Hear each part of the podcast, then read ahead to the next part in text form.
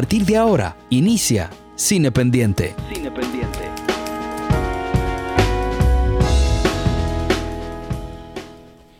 Bueno, estábamos escuchando a una agrupación de culto de los años 80. Eh, se llamaban Cocteau Twins. Sí, sí. Drew Drops Drops se llama este tema. Eh, excelentísimo. Y inicia- eh, iniciamos con este tema porque suena, es parte del universo sonoro de la película, o de la miniserie más bien, de Netflix llamada Halston. Dirigida por quién, José Aquino, que usted tiene por ahí los Sí, créditos. Daniel Minahan. Daniel Minahan. Y producida por eh, Ryan Murphy, que ya tiene un historial de muchísimas series. O sea, Es un, es- es un showrunner.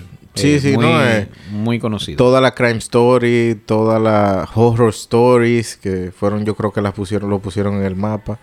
Eh, Pose, que es la serie que tomó como base aquel documental ico- icónico de la comunidad.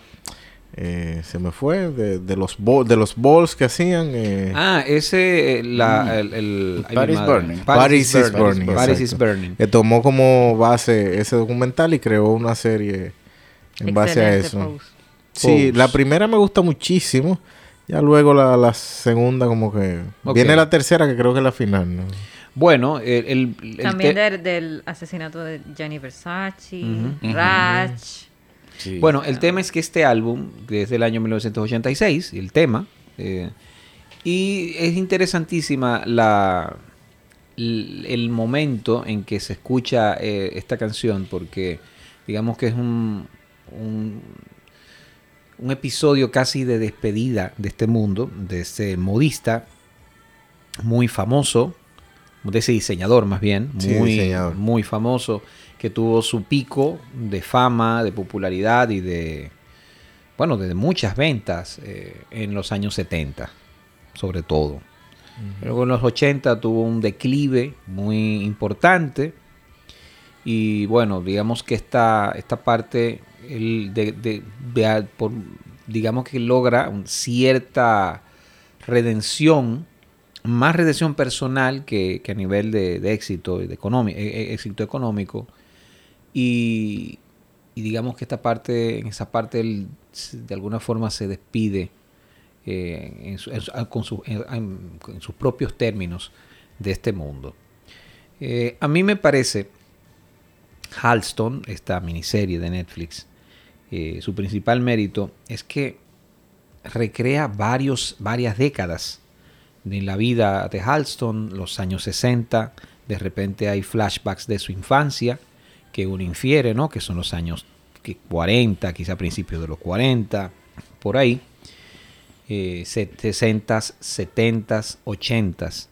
Lo que me llama mucho la atención es que no tiene esa, esa rimbombancia, ni tiene ese, muchas veces ese, ese despliegue de recrear por recrear. De- yo creo que hemos llegado a un punto en que esas recreaciones, a, a mí por- particularmente, me, ya me hacen un poco de ruido porque de repente no hay mucha sustancia en, en lo, en lo narrativo, no hay mucha sustancia ni riesgo, incluso desde lo, desde lo dramático, desde el riesgo, del registro dramático de los actores. Y aquí creo que es un magnífico papel que, que hace Iwan McGregor. Quizás es de lo mejor que él ha hecho eh, en toda su carrera.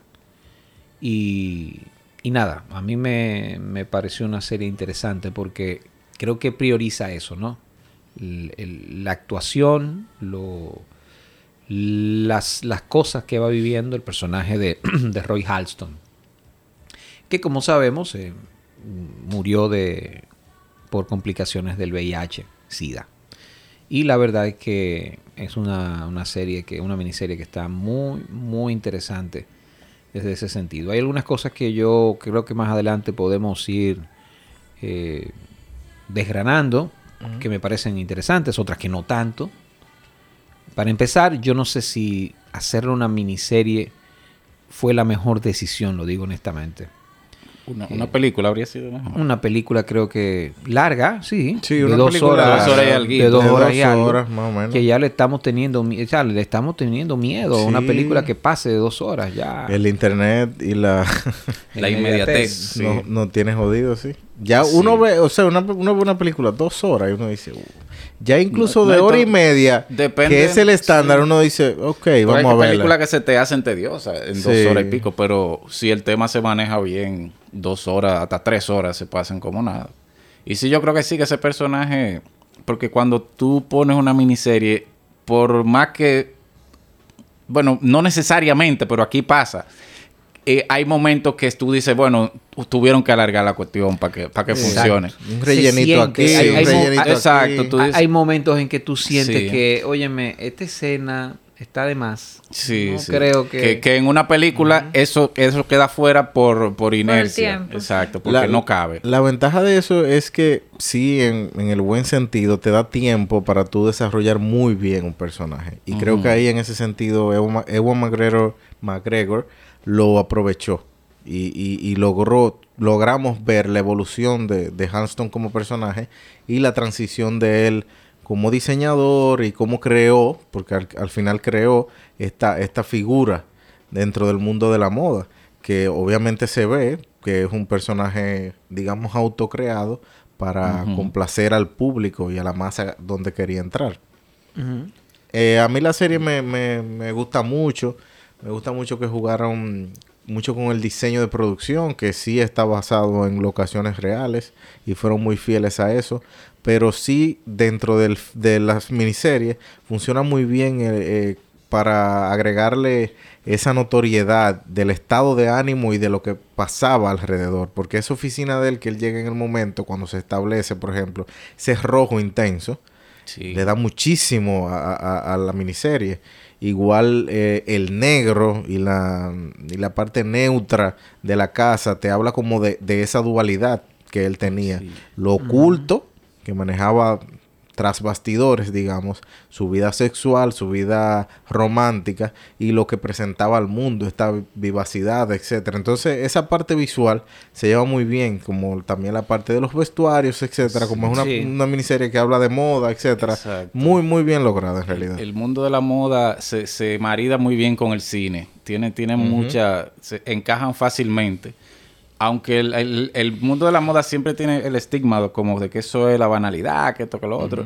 Pero realmente no. A- Ahí hay mucha creatividad y mucho arte involucrado. Y, y es el uso de los colores, de las texturas, que tienen muchísima relación con el cine también. Y, a- y aquí esto es un ejemplo donde se utilizan esos, esas herramientas de la mejor manera.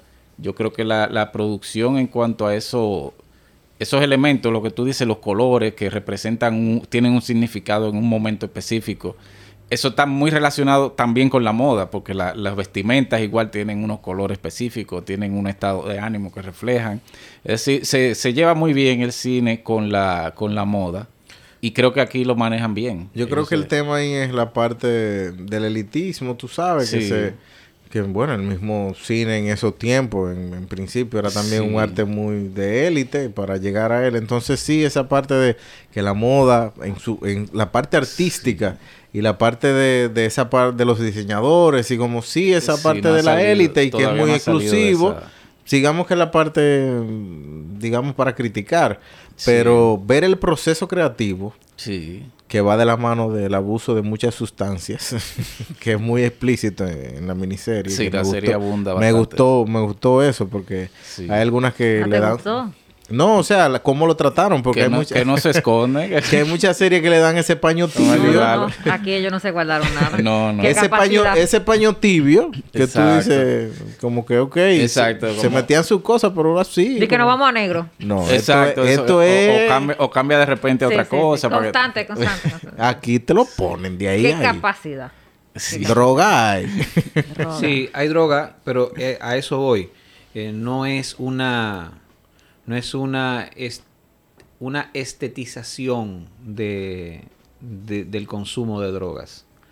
Eh, yo creo que es el ambiente, lo que se movía en el ambiente, pero tampoco sin, sin exagerar. Yo creo que hay una, independientemente de que hay una, hay un notable eh, hay un, un no- notable esfuerzo en el diseño de producción. No me parece que es como lo más...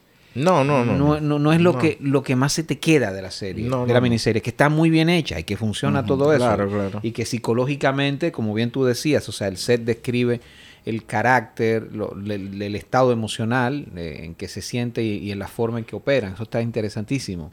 Pero creo que es lo, lo más interesante es- son la- esas, esas estaciones emocionales y los registros, Las insisto, de actuaciones. ellos. ujú. Las actuaciones El, anclan todo. el- el actor este que es de origen, no sé si, si es realmente latino, el que hace del amante de Roy Halston, que se llama Víctor, se llamaba Víctor Hugo. Víctor. Gianfranco Rodríguez se llama el actor. Gianfranco Rodríguez está excelente. Sí, sí, sí. El tipo. Que creo está- que, si mal no recuerdo, dice en la serie como que tiene origen dominicano en algún momento, ¿no? No, él No, parece venezolano. cuba- él es como- Venezolano. Creo que ok. venezolano. No, es como cubano, ¿eh? No, No recuerdo si era cubano o venezolano. hay que No, él es venezolano porque le hace arepa.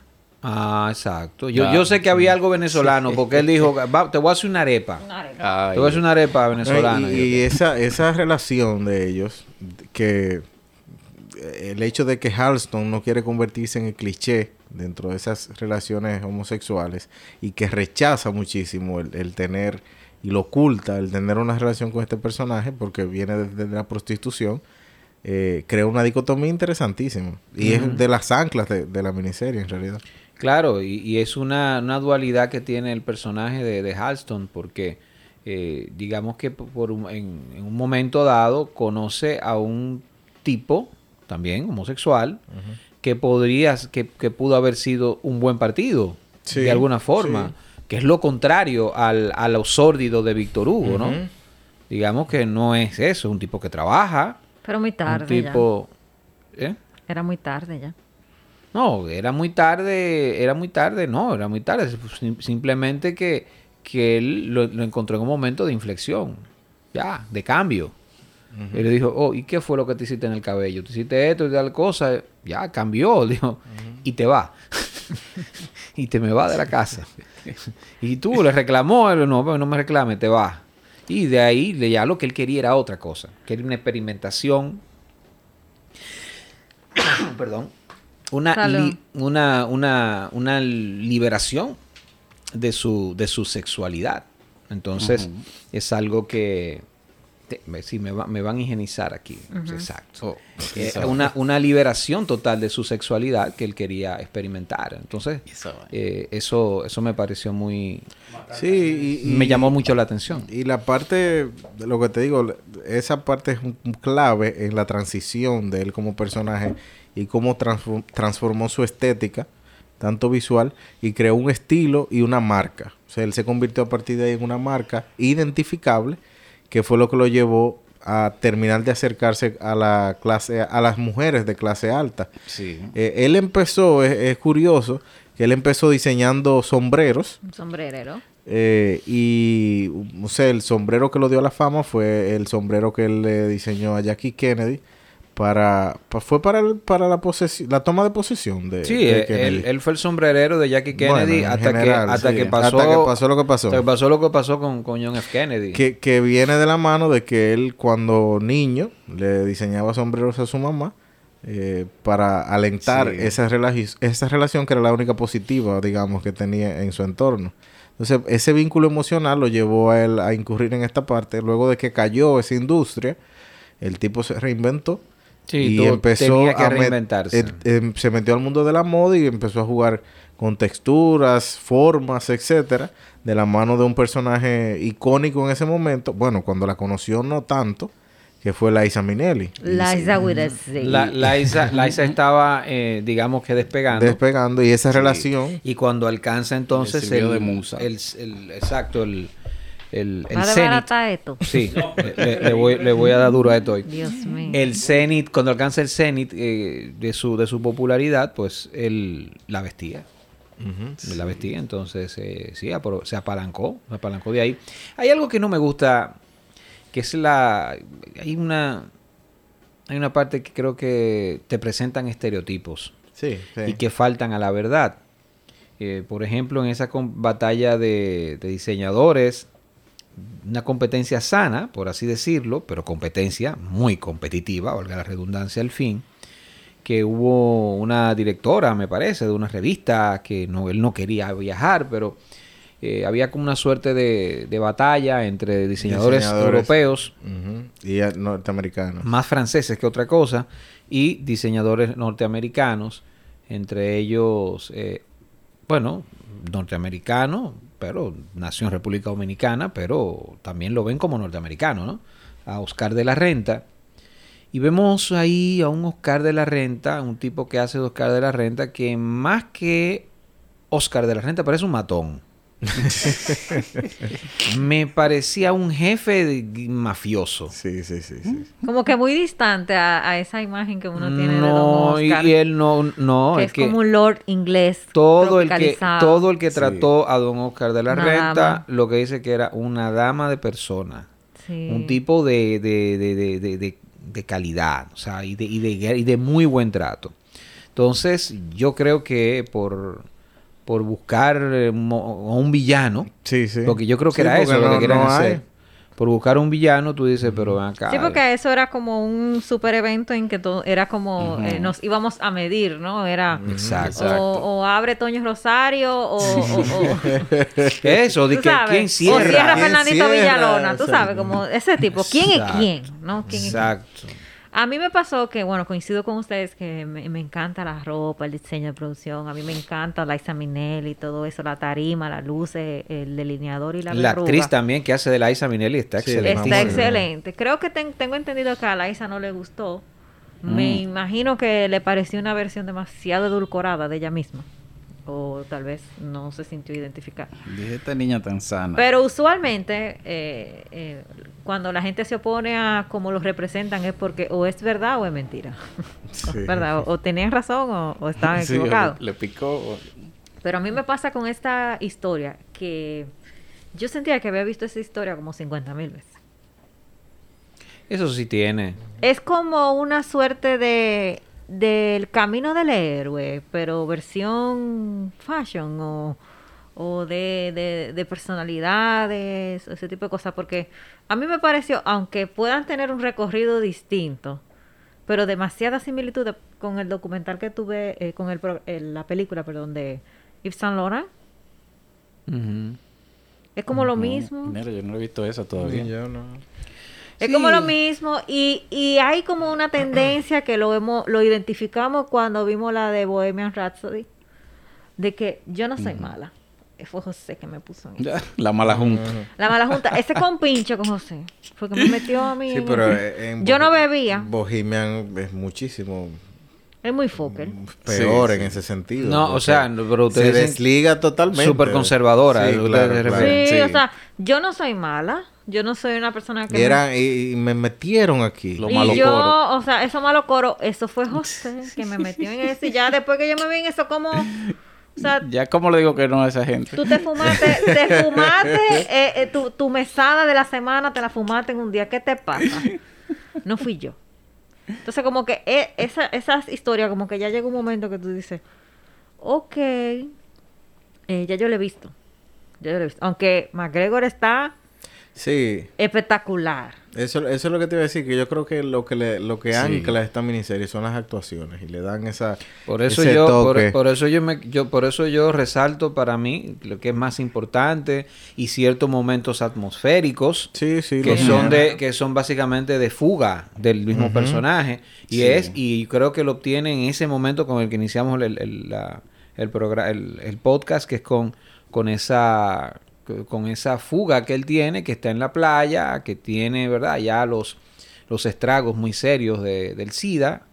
eh, y, y escuchamos esta canción donde él mismo se va en, o sea, se ve en un momento disfrutando. O sea, se vio en se vio se vio disfrutando lo que tenía años que no hacía, que era vivir el momento, Sí. no no trabajar No, bajo la presión. O no siempre estar buscando Exacto. eh, el éxito De la o el mañana o eh, tú me entiendes, eso es lo que tú dices, lo ancló. Por eso digo que Sí. no es una serie una obra maestra ni mucho menos, sino una serie entretenida que tiene sus aristas interesantes y yo creo que va de la mano mucho de este productor Ryan Murphy que es un tigre de industria que conoce muy bien el- la industria y sabe lo que tiene que hacer para ser exitoso.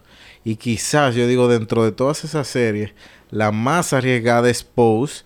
Y, y lo que me disgusta más de Pose es eso mismo, que al final lleva a muchos personajes a ese arquetipo conocido.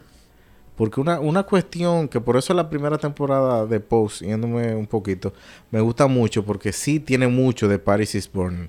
Obviamente diluido, no, no, es tan, Sí. no es tan directa, no es tan, eh, vamos a decir una palabra, Fokker, como no, es tan- no, te, no te restriega la miseria y, la, y las vicisitudes tan a la mala. Pero ya en la segunda temporada se va por un tono mucho más hollywoodense con estos personajes más estereotipados y en busca del éxito y, y todas esas cosas se van diluyendo. Y creo que por eso él, él maneja estas series de esa forma. Tienen que ser potables. No puede, Sí. no, No, y- puede irse tan lejos y tan arriesgadas. Pero tomando lo que dice... lo no que es dice- I Love You, Philip Morris. no. No, imposible. Tremendo. Wow. Tremendo I love you, Philip I Love Morris. You, Philip Morris. Óigame, tomando lo que dice Diana, entonces, Ryan Murphy es el mismo del, del asunto este de Versace, donde está Ricky Martin. claro Sí, sí. Ah, sí. Ah, yo vi algo de eso.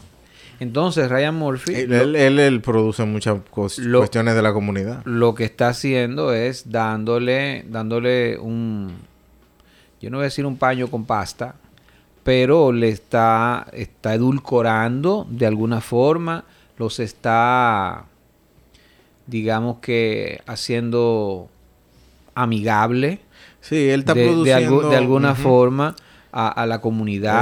Exacto. Él está tratando de... Exacto. las, los está de le que está- les está quitando el estigma de alguna forma, pero quizás perdiendo algo que, que es la autenticidad y cierta sordidez que hay en ese mundo. Sí, sí. Porque yo siempre he dicho algo, eh, en el caso de la homosexualidad, eh, bueno, yo no soy homosexual, pero, pero no podemos olvidar que es un mundo de hombres. Y un mundo de hombres, y más si son dos hombres en una relación sexual, sentimental, eh, eh, eso es proclive a ser por lo menos algo violento. Un poquito más. ¿Mm? Yo, va- vamos a ser conservadores, ¿no? Vamos a me- siendo Sí. conservador, pues un poquito violento. Sí. Entonces, Yo creo que hay cosas que se van, se, se pueden ir perdiendo. Y yo creo que sí, que eso es lo que nos está ocurriendo. Que es que estamos viendo más frecuentemente este tipo de trabajos. Que de alguna forma lo reivindican. eh, en menor medida, y creo que con más riesgo, lo hace muy bien el, el musical de Rocketman sobre Sí, Elton sí, John. Sí, sí. eh, Ah, no, claro, sí. que tiene momentos súper interesantes y secuencias que son logros artísticos. Sí, sí. Que esa parte en que le da, le da casi la sobredosis, le da una sobredosis que se fue de este mundo, Elton John, que precisamente cuando interpreta a Rocketman, Ujú. esa secuencia, eso es arte puro, eso es genial. Definitivamente. Eh, pero de alguna forma eh, nos ocurre que vemos una, una reivindicación y una redención del personaje. Eh, bueno, yo creo que sí, que hay un, creo que hay una, un, empeño por... Pero eh, eh, en esta, yo creo que él toma sus pequeños riesgos. Y quizás va mucho de la mano del director o de, del guionista. Pero en este, él, para decirlo de una forma, se ensucia un poquito. Eh, y- es que no hay y forma tiene- con Halston. sí, con Roy Halston sí. no había forma. O sea, de- Sería muy descarado, Sería no, muy descarado no ensuciar, dije, No, sí. imagínate, un hombre que, que disfrutaba estar El en, exceso. en. Estudio 54, que era la, la, la, la, digamos, la casa matriz del consumo de cocaína, donde si se hizo social y popular el consumo de cocaína, pues fue en ese lugar. Y él era Sí. un asiduo consumidor de cocaína, ¿tú entiendes? Sí, Entonces, por lo menos el hecho de no ocultarlo, o sea, y no pasarle el paño tibio, como decimos, le da cierta autenticidad. Sí, sí. Sí, en los otros, o sea, en el tema del arquetipo narrativo, sí hay, hay, hay sus cuestiones que, que van por la formulita. Sí. Pero Ewan Ewan Pero- McGregor, eh, o sea, por, por esa actuación principal vale la pena. Pero no, no sé, no sé, tal vez ustedes tienen ese punto de vista, porque a mí me parece un tipo arriesgado. Sobre todo porque eh, él trata de incorporar en todo lo que hace, sí, ciertamente, eh, eh, un asunto inclusivo, ¿no? De, hay, hay muchos personajes de la comunidad LGBT. Eh, Él es gay, ¿verdad? es- no lo conozco. No, son- No, o sea, El, el productor. no yo creo que sí. que no lo conozco. No. Pero, pero, pero tiene, tiene, tiene intereses que él lo vuelca en su trabajo. Porque, por ejemplo, por otro lado, tú dices que está esa parte de lo y ese efecto. Y te estaba Un oyendo. efecto de terror ahí. Y al final no se oye nada. Ese efecto de la, de la, ese efecto, ¿no? Sí. Sonidos de la noche. Ahora, la verdad que para oír eso, usted tiene que poner su round sound. Sí. Yo creo que el, el- el oyente que, que se ponga y diga, mira, estaba Di que, sonando". ay, lo que no me gusta del podcast de ustedes es que se pasan unos motores y de basura. Y de repente estaba ladrando un perro y yo, espérate. No. eh, No, no, y en unos momentos que pasa ese motor, que es una cosa increíble, que, no, que- qué nivel, ¿no? Si ustedes en, el camión de la basura. en el podcast que ustedes estaban grabando de, de los fanati, de los fana- el fanatismo y cosas, ya el que nos diga eso, hay que tener cuidado. Pero retomando el trabajo de Ryan Murphy, a mí me gusta porque es un esteta, es una persona que se preocupa mucho por, por lo visual de su trabajo. Y que también, no solamente lo de la comunidad, él tiene la particularidad de que le, en sus trabajos o en las, en los, en las cosas que produce, eh, visibiliza eh, a personajes y a y, y- y, mm, actrices y actores que ahora mismo no tuvieran trabajo, como es el caso, por ejemplo, cuando él hizo, eh, produjo la serie de Feud, que es con Susan Sarandon y Jessica Lange, que es sobre la mítica rivalidad entre John Crawford y Betty Davis. O sea, sí.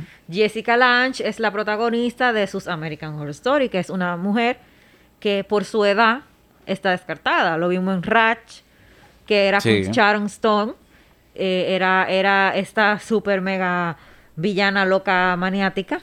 eh, bellísima, ¿no? En su bellísima casa y su bellísima ropa y todo así.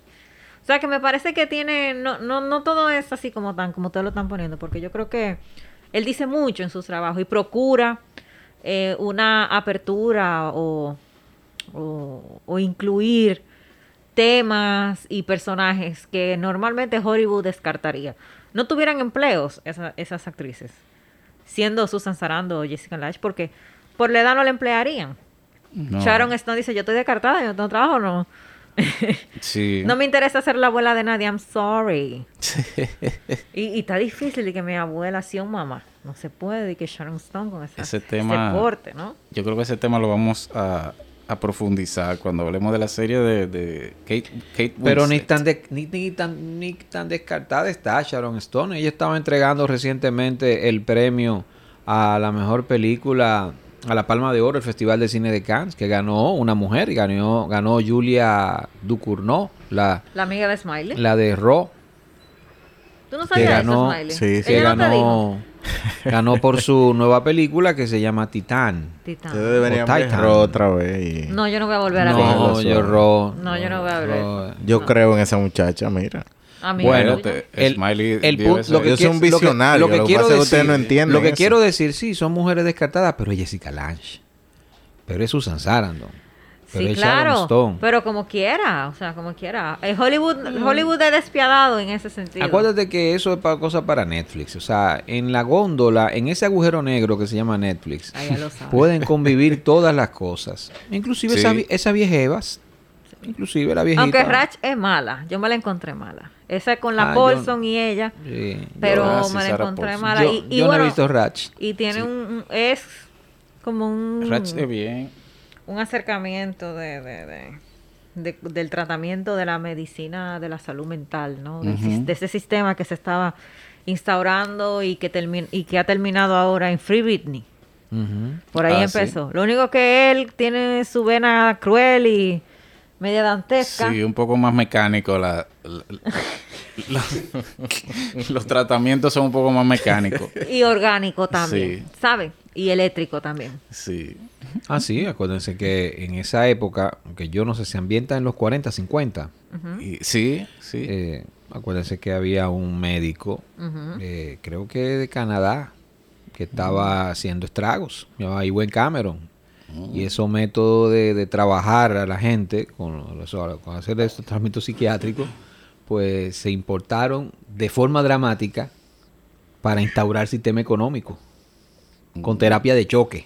sí. Se llamaban terapia de choque, ¿verdad? Literalmente. Él, Sí. él daba terapia de choque. Eh, Por ejemplo, Chile fue el primer laboratorio de esa terapia de choque. Ah, no, claro. Pinochet. Para que, para que, ¿sabes? Para darte una idea.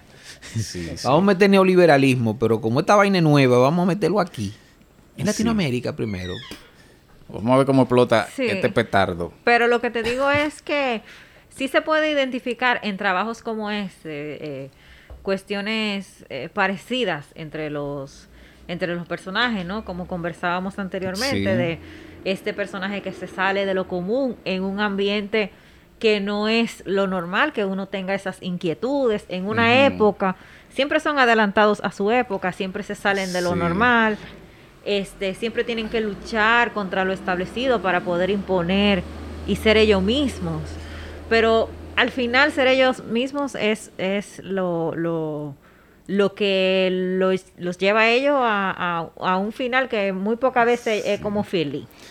Aunque ellos tienen eso en común en la vida real, son gente que revolucionan su en su área.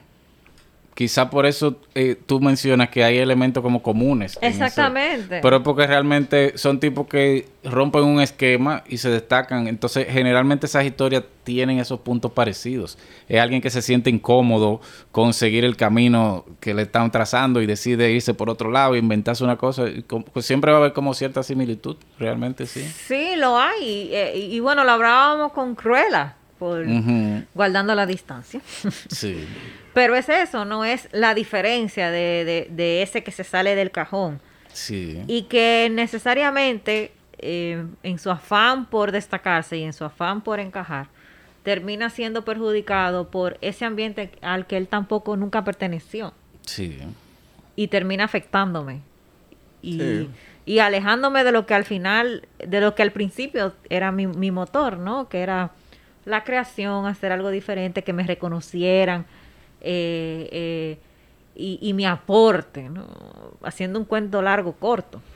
Y por eso cuando me pareció cuando yo lo estaba viendo, a- amén de la, de la espectacularidad del montaje del, del- de, de esta serie de Halston, eh, me pareció eso, me pareció que yo estaba viendo a Yves Saint Laurent, me pareció que estaba viendo a Gianni Versace, que estaba a toda esta gente. Por ahí vienen los Gucci, dije que son, esos son medio sazonaditos también. Ajá. No, ahí hay Esa tela. la vamos a ahí ver hay también. tela por donde cortar. Literalmente. Ven una serie. Literalmente. Sí, Lady Gaga va a ser la señora Gucci. Ay, Oh, oh, pero bonita la buscaron. ¿Tú crees? Bueno, pues. Pero mira, yo pensaba que Gucci era una marca, no, no que venía de una familia. De los señores Gucci. Es verdad. Sí, ellos vienen por ahí. Oh. Espérate, déjame confirmar porque sí, es verdad. Yo sé que Lady Gaga está haciendo los Gucci o son los Versace. Yo creo que los Versace. ¿Será Ah. ella, ella, si ella va a ser Donatella, sí, es un Donatella, avance ah. porque Donatella Yo me Versace- fui por ahí. No, mira, Ah, eh, yo se, me llama, confundí. se llama Ajá. House of Gucci y es una película británica estadounidense. Está basada en el libro de House of Gucci, A Sensational Story of Murder, Madness, Glamour and Greed. Ey, está bien, ese, ese inglés está Oh. bien, ¿oíste? Sí, sí. Podemos hacer un podcast en inglés, tranquilo. Hi, hi.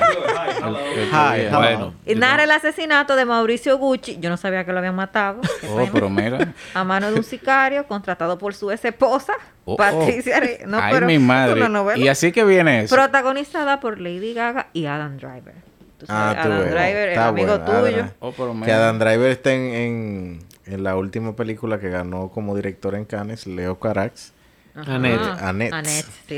Bueno, Todo el mundo ah, quiere ver a Annette y ¿Con Annette no quién? se deja ver de Con nadie. Cotillard. Sí, Marion Cotillard. Y Pero la música, que es lo que a mí me, me- me impacta, y parte del guion, eh, la- bueno, el guion, la, la historia original, de hecho, eh, Oye, es, House of Gucci. es del dueto de, de pop, de ese pop oscuro y de experimental, Sparks. Que es Oh. un dueto muy interesante, interesante. Que Tipo, tipo que vienen desde los 70 Azúcar Moreno. haciendo, haciendo música. Imagínate, yo hablando de Sparks y de Azúcar Moreno. Mira, yo creo que ya no hay más, yo creo que no hay más nada que hablar. Te mató el Tú gallo de puedes- la funda, Tú puedes terminar dicen. esto, tú puedes terminar esto aquí mismo, ¿eh? Bye. Hasta aquí, Cine Pendiente. Cine Pendiente.